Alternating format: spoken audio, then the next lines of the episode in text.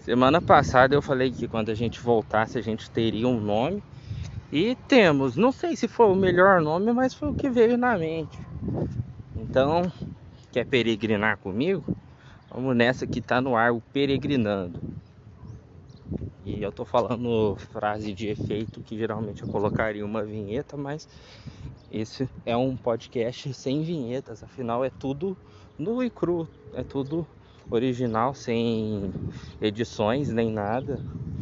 O nosso único plano de fundo, nossa única música de fundo são as motos, os passarinhos, os cachorros e tudo que há no nosso espaço urbano. Mas bom, vamos peregrinar então, né? Hoje é segunda-feira, dia 24 de outubro do ano da graça de 2022. E estamos aí numa semana importantíssima que precede aí alguns eventos importantíssimos, muito especiais aí, né? Um evento que vai definir muita coisa aí, né? Que eu tô falando claramente aí da final da Copa Libertadores da América, para quem que você vai torcer? Atlético Paranaense ou Flamengo? Eu vou torcer pro Furacão ganhar. Acho que o Filipão merece depois da vergonha do 7 a 1 um cara muito resenha, um cara muito legal que deu pro Brasil penta, né? Acho que ele foi muito injustiçado, principalmente pela imprensa, né? Naquele 7 a 1 contribuindo como se fosse uma responsabilidade única e exclusivamente dele, que eu discordo plenamente. E seria legal aí, até mesmo para não deixar aí o Flamengo aí ser tricampeão da América, porque antes meu time era o único tricampeão da América, e depois veio o Santos, depois veio o Grêmio, depois veio o Palmeiras. Eu acho que já chega, né? Todavia, ninguém tem três mundial, pai. Então é nós. mas não, vou falar agora de um evento que é realmente importante. Futebol é legal, mas não é tudo. Então vamos falar do evento importante aí da próxima semana, que é o dia da reforma protestante, 31 de outubro. Castelo forte é o nosso Deus. Tá animado? Também não é a reforma, né? Apesar dos pesares, graças a Deus estamos chegando ao fim desse pleito eleitoral. E é impossível, você abre a geladeira e vai ter alguém perguntando quem você vai votar, vai ter algo sobre eleição redes sociais, tá, tá tudo. Tá tudo tomado sobre esse assunto.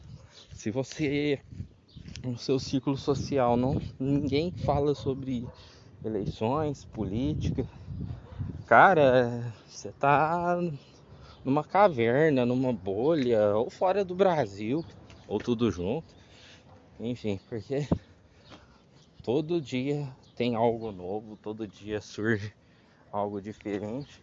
E como esse podcast ele é inspirado principalmente na tudologia, que é o assunto de todas as coisas. Semana passada nós falamos sobre política e hoje estamos de novo falando sobre eleições. Minhas opiniões baseadas meramente em, em achismos, alguns fatos é verdade, mas se você quer ver alguém falar de política com profundidade, com embasamento, com influência, procure um cientista político. Aqui é um tudólogo. Acho que o problema, o grande problema é as pessoas é, não passarem isso e acharem que realmente entendem que são especialistas em algo, né? E por isso que o Felipe Neto ganha dinheiro a rodo e você, eu, todos nós estamos pobres. Mas é isso aí, importa é ter saúde. Mas enfim, galera, tá em todos os lugares a política, né? Isso, de certa forma, é bom. Apesar da, das dores, apesar dos danos que essa polarização causa, é bom ver que as pessoas estão mais preocupadas, estão mais interessadas com a política. É bom que as pessoas estejam usando a bandeira do Brasil além com símbolo além do significado aí pra, pela Copa, pelo futebol, porque as pessoas estão, estão isso está sendo resgatado dentre as pessoas, né? O, o, patriotismo e claro que eu acho que em meio a esse patriotismo que é difundido pelo bolsonarismo tem muito partidarismo, então não é fato da pessoa se dizer patriota, que ela é patriota, às vezes ela está sendo somente partidária, como do outro lado, as pessoas eles não usam a bandeira do Brasil porque o partido está acima da política. E eu creio que para muito bolsonarista, o partidarismo, o Bolsonaro está acima do Brasil também. Então às vezes as pessoas se pegam aí como patriotas, mas não são patriotas, são partidaristas. Mas existe sim pessoas que que estão usando as cores da bandeira por orgulho da nação, por se importarem mesmo aí, por querer algo melhor para o futuro. E isso é um resgate, porque se você via num ano eleitoral a bandeira do Brasil nas ruas, era por causa de, da Copa do Mundo. A Copa do Mundo era no meio do ano, então quando chegava o pleito eleitoral a partir de agosto, aquelas bandeiras já estavam guardadas, a gente não via as bandeiras nas sacadas dos prédios. E eu espero sim que isso continue. Se o americano ele tem tanto orgulho assim de colocar a bandeira do país dele no quintal da casa dele, porque nós também não podemos ter orgulho de, de levantar, de hastear a nossa bandeira. Eu acho que isso, isso é importante, a gente tem que resgatar isso. E a gente vai resgatar esse orgulho de ser brasileiro votando direito, colocando pessoas que realmente entendem, que estão aptas, que são capazes para estar tá ali no cargo que elas estão exercendo. E eu ainda acho que a gente tem muito que crescer, a gente tem muito que evoluir, muito que melhorar. Temos, mas eu acho que sim, tem em, meio a todas as dores que essa polarização causa em brigas de familiares, as pessoas um querendo estar com a razão, o outro não, isso tudo me chateia. Mas você vê que vai se instaurando uma consciência política. Inclusive, o que está acontecendo no Brasil era algo que aconteceu muito nos Estados Unidos na década de 60, na década de 70 ali, que é quando a sociedade ela passou, a sociedade americana passou por um período de, de mudanças, de transformações com a, a instauração dos, dos direitos civis. Nossa, eu falei muito errado agora, direitos civis. é tudo ao vivo, gente. Mas aí as pessoas, tipo, a sociedade americana foi se tornando uma sociedade plural, negros e brancos ali comungando juntos, frequentando os mesmos espaços. E sim, instaurou-se uma, uma polarização entre progressistas e conservadores. E o resultado disso foi que reteu o que cada um tinha de melhor né?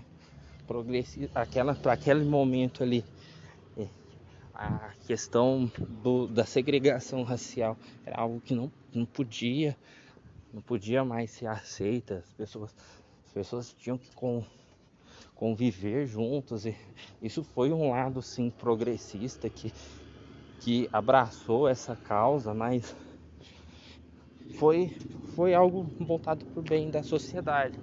O problema ainda dessa polarização é que a gente vê muitos interesses partidários, a ponto que a pessoa relativiza o erro do seu e aponta o erro do outro, tendo os dois muitas vezes tendo cometido o mesmo tipo de erro em circunstâncias e ocasiões diferentes.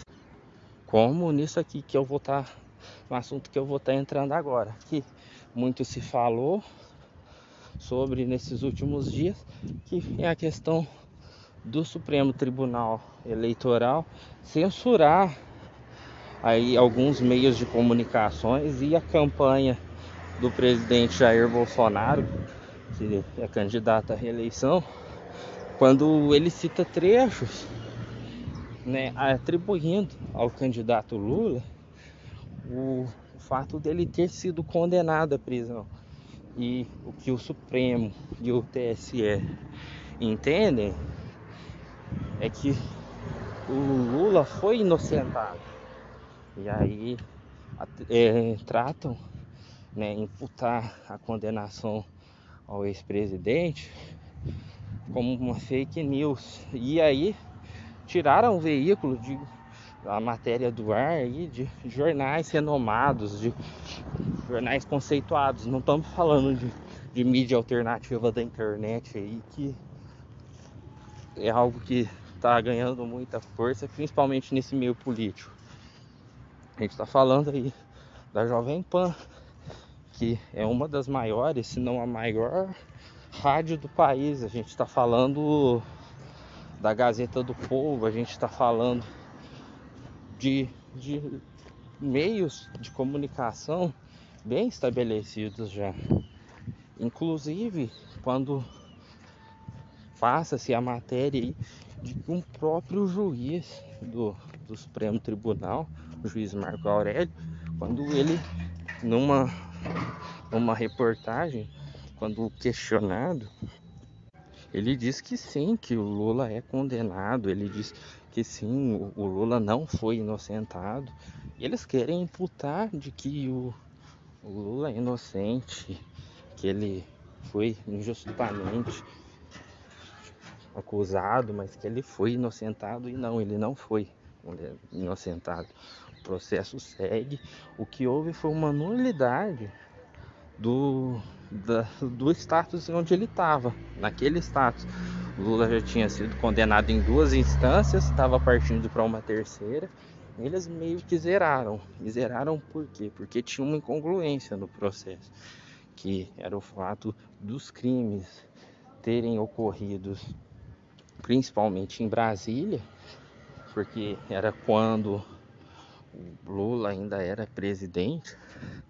E, e esses crimes foram julgados pelo Sérgio Moro, foram julgados lá em Curitiba.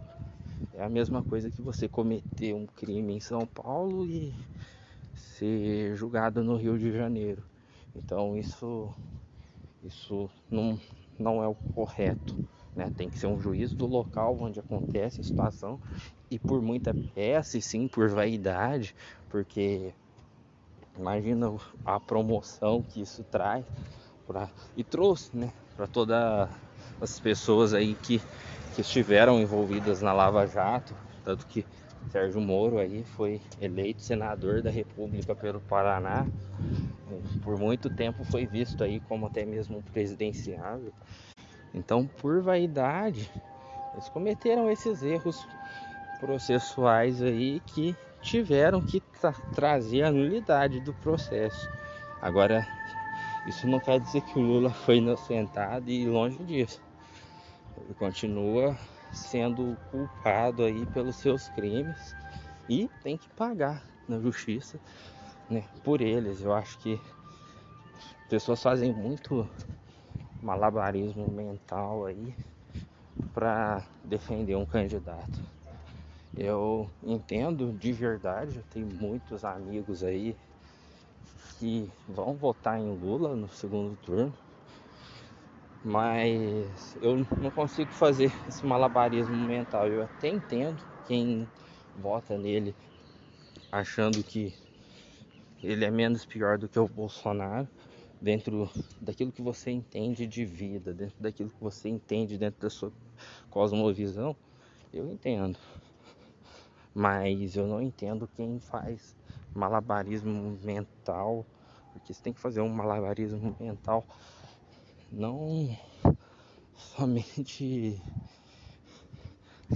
seu, né? Mas é para você acreditar nas próprias mentiras, né? das próprias evidências. Em tese, você não acredita naquilo que você mesmo está dizendo, mas você quer convencer os outros. E isso é muito bizarro. É bizarro, mas diz muito sobre nós. Enfim, voltando, isso claramente é uma censura.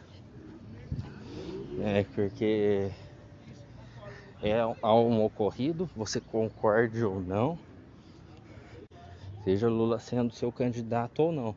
E a pessoal do que está com Lula, o pessoal da esquerda em si, sempre militou muito contra a censura. Porque, sim, essa galera foi muito perseguida no período militar. Quando a gente fala da da AI-5, tem gente que fala que não, que não foi uma ditadura militar. Realmente, até quando os militares assumiram o poder ali em abril de 64, aquilo foi uma intervenção. Teve a conivência do Congresso, teve, a, teve o próprio Congresso sendo conivente com aquilo. Aquilo foi sim algo democrático, algo que, que é acobertado pela Constituição.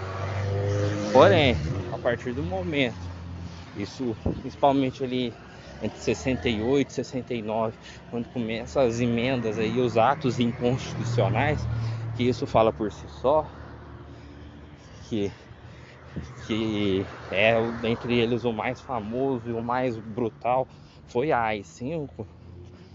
Isso é, isso é censura, isso é ditadura. E a gente viu muitos veículos de imprensa sendo calados nesse período. Alguns tinham viés de esquerda, como o caso mais famoso aí é o do jornalista Vladimir Herzog, que onde militares aí foram até condenados, réus confessos aí por terem assassinado e, e terem admitido ali que, que assassinou o jornalista e que imputou ali como se fosse ali um, uma tentativa ali um suicídio por parte do, do jornalista. Havia regulamentação das mídias, o, haviam ali representantes ali do governo militar ali que ficavam nas redações dos jornais e nas TVs e muitas emissoras inclusive foram fechadas por causa disso outras emergiram aí fizeram cresceram como é o caso do, da própria Rede Globo, que cresceu em meio a isso e hoje é bandeira aí. Hoje ela é bandeira, ela é oposição a um presidente militar. Então, para você ver como o mundo, um mundão velho aí, a roda ela gira. Né? E a Globo cresceu muito por causa do governo militar, por causa da relação do Roberto Marinho com os militares. E sim, gente, tinha muita censura. E, então isso aconteceu e está acontecendo hoje. Não chegou, graças a Deus eu oro para que não chegue naqueles níveis mais grotescos que é ao ponto de começar a matar jornalista, mas tem claramente aí um dedinho aí da galera aí que quer interferir. E isso inegavelmente mexe com o jogo democrático, mexe com a eleição, porque com todas essas punições, com todas essas acusações, né, um STF colocando direito de resposta, tira tempo do Bolsonaro para o direito de resposta, tudo isso mexe, porque as pessoas nas propagandas eleitorais estão vendo cada vez mais propagandas do Lula e não de Bolsonaro. E os meios de comunicação não estão podendo fazer, por mais que não sequer exista imparcialidade no jornalismo. Então, já te digo logo de cara que não existe. Sim, esses meios são meios de comunicação que estão mais pendidos aí pro lado bolsonarista. E o que não é errado, porque se do outro lado, claramente ali nesse momento ali o jornalismo da TV Globo é um jornalismo de oposição ao governo, então também não é errado ter um meio de comunicação que seja favorável ao governo. Isso é a democracia também, é parte da democracia. Mas aí que tá. Você começar a censurar, a calar esses meios, Isso gera danos. E da mesma forma que joga contra um lado, joga contra o outro também, porque essas interferências aí, se a gente for ver as últimas pesquisas com intenção de voto, dado a tamanha injustiça do processo, favoreceu o presidente. Porque você você para não ver a injustiça ali, você tem que estar tá muito apaixonado por outro lado, você tem que estar tá cegamente fiel e devoto do outro lado para ver que tem injustiça. E é onde entra aquilo que diz a biógrafa do Voltaire, as pessoas até mesmo atribuem essa frase a ele, mas quem disse foi a biógrafa dele, que é eu posso discordar de tudo que você diz, mas defenderei até a morte o seu direito de dizer.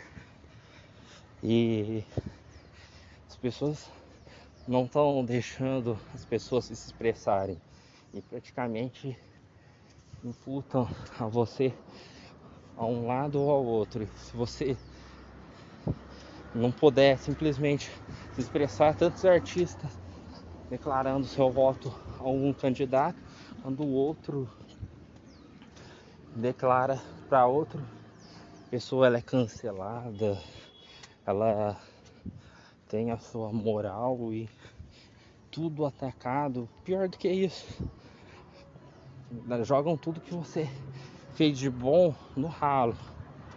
Né? Eu sou São Paulino e na semana passada o Raí, ele Raí é tipo um dos maiores ídolos do São Paulo, se você não conhece. O cara fez o gol que deu o título mundial 92 pro São Paulo e na semana passada ele fez o L, né? Num evento da, da France Football, que o mundo inteiro tava vendo. Ele foi lá e fez o L. E quem gosta do Bolsonaro o atacou e quem gosta do Lula o aplaudiu.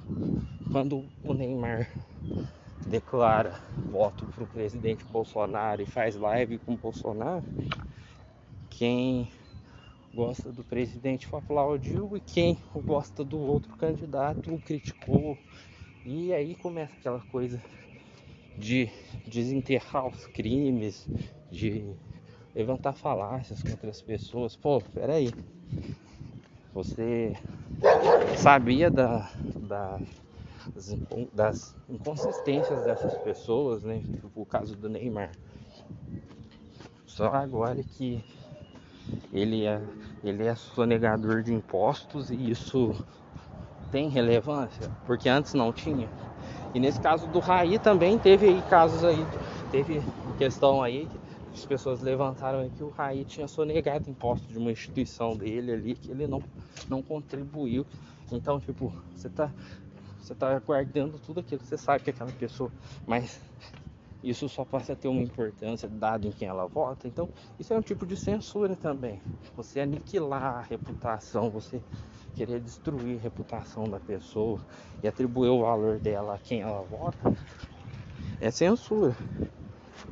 E, enfim, a gente tá vendo isso de todos os lados. E o que, que aconteceu, o que, que tudo isso gerou, né? Dada toda essa revolta que as pessoas estão, o ex-deputado Roberto Jefferson, ele fez um vídeo ali xingando ali, ofendendo a moral ali da ministra do Supremo, da ministra Carmen Lúcia aí. O cara chamou ela de bruxa, chamou ela de prostituta, enfim, coisa tenebrosa. E aí o que, que aconteceu? Justamente ali, porque a gente está falando de um bandido, Roberto Jefferson, ele é bandido da pior qualidade, bandido que faz com que, como esse, né, bandido dessa laia, que fez o Brasil chegar onde está hoje. Né? Então,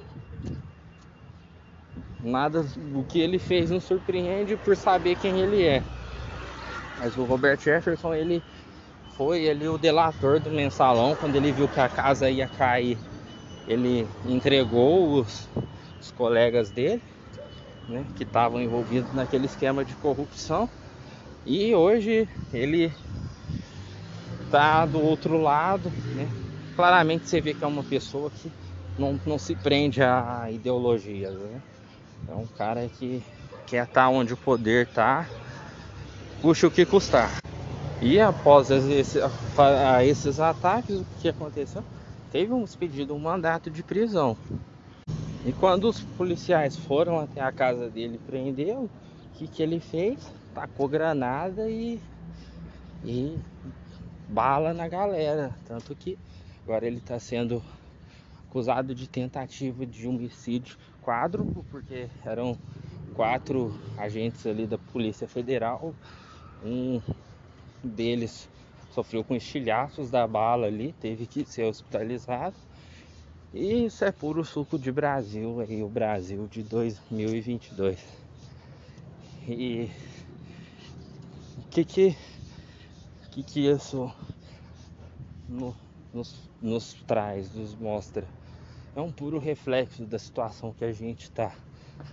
A gente está sendo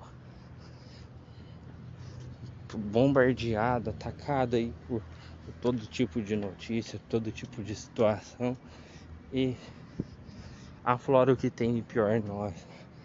E toda essa violência e tudo, tudo que nos acomete.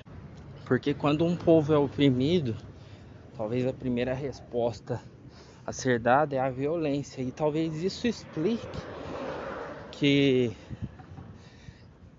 tantas pessoas estão impacientes, estão iradas, porque a gente tem vivido nos últimos anos em constante opressão. A gente vem sido bombardeado de todos os lados por injustiças, com, com ódio.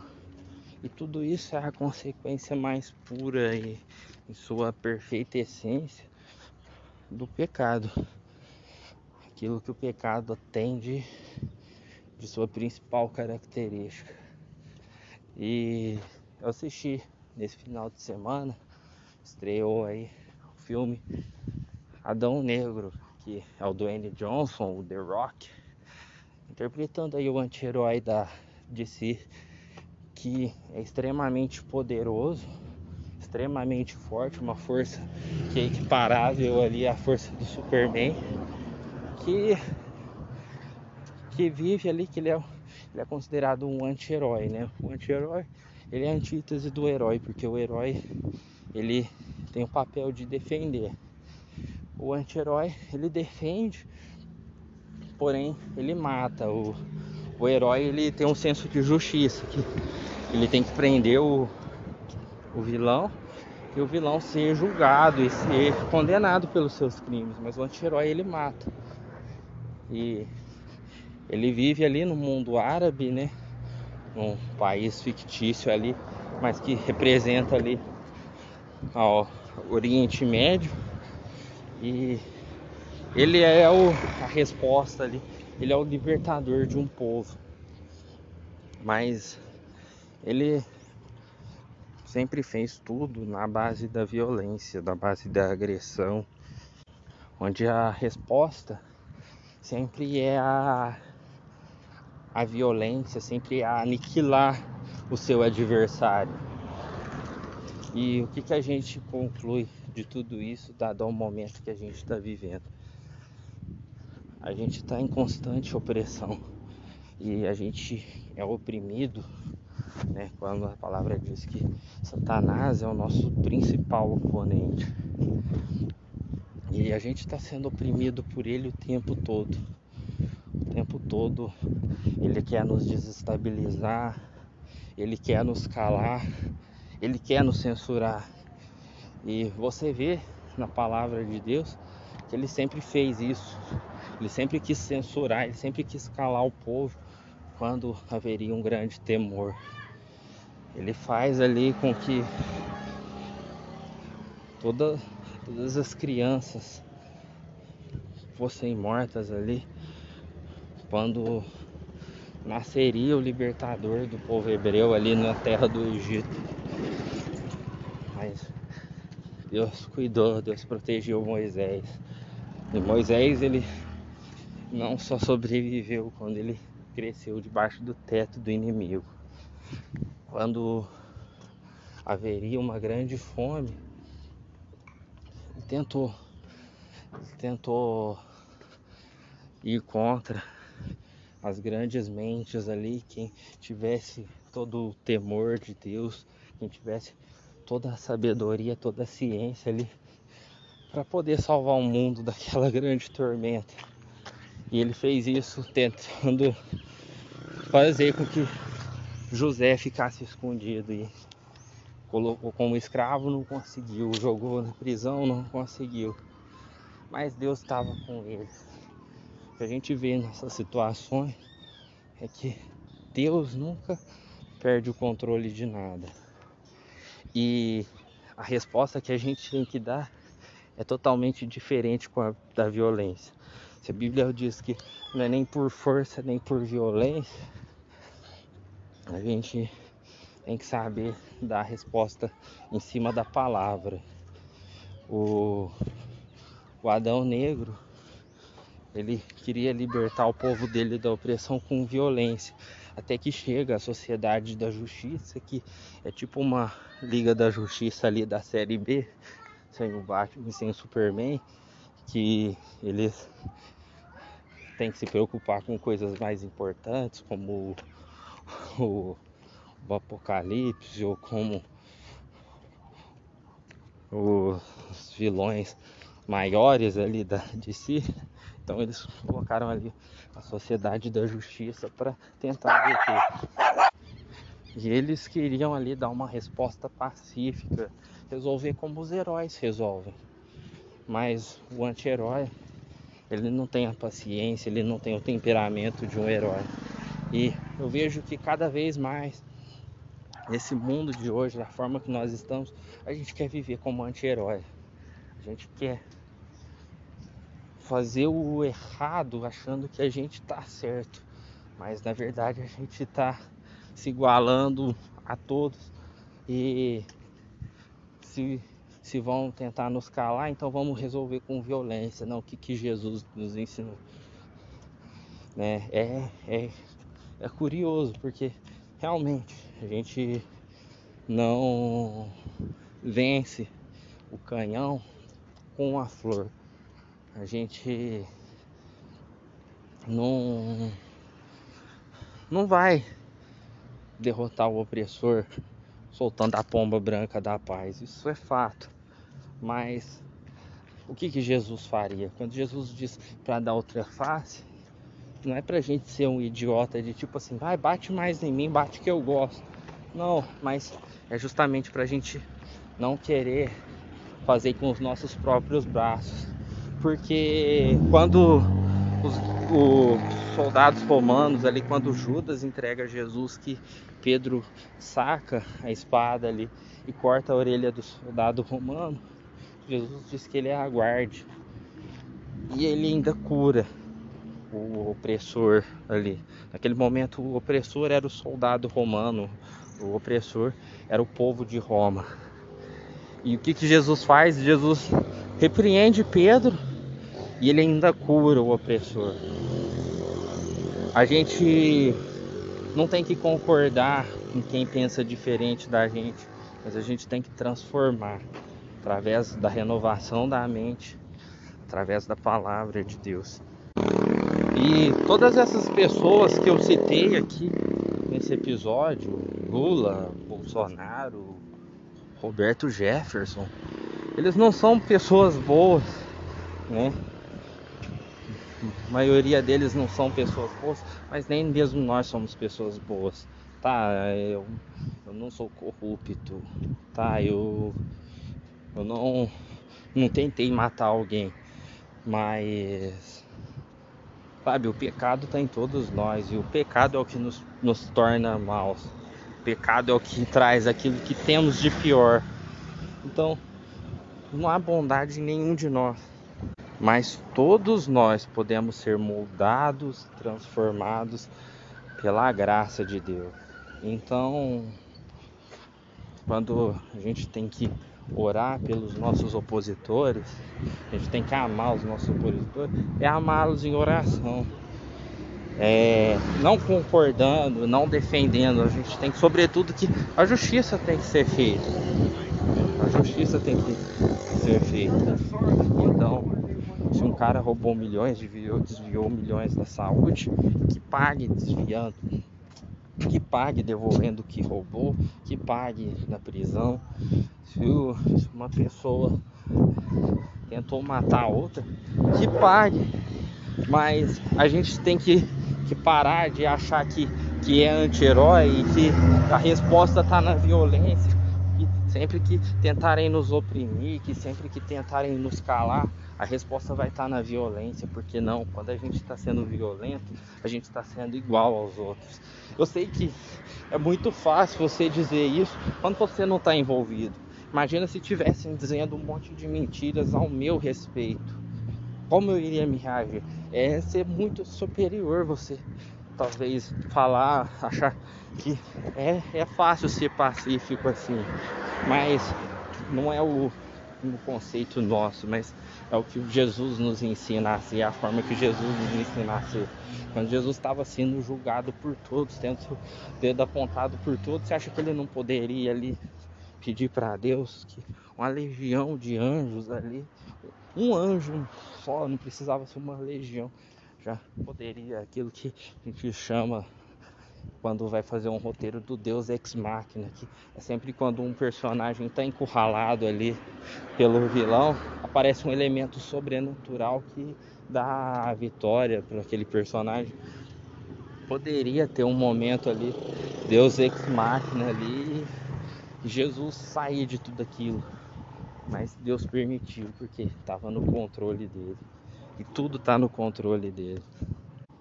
E para você ver que a gente sempre volta, na semana passada eu falei muito sobre a soberania de Deus e estamos nós aqui outra vez falando sem nenhum planejamento da soberania de Deus.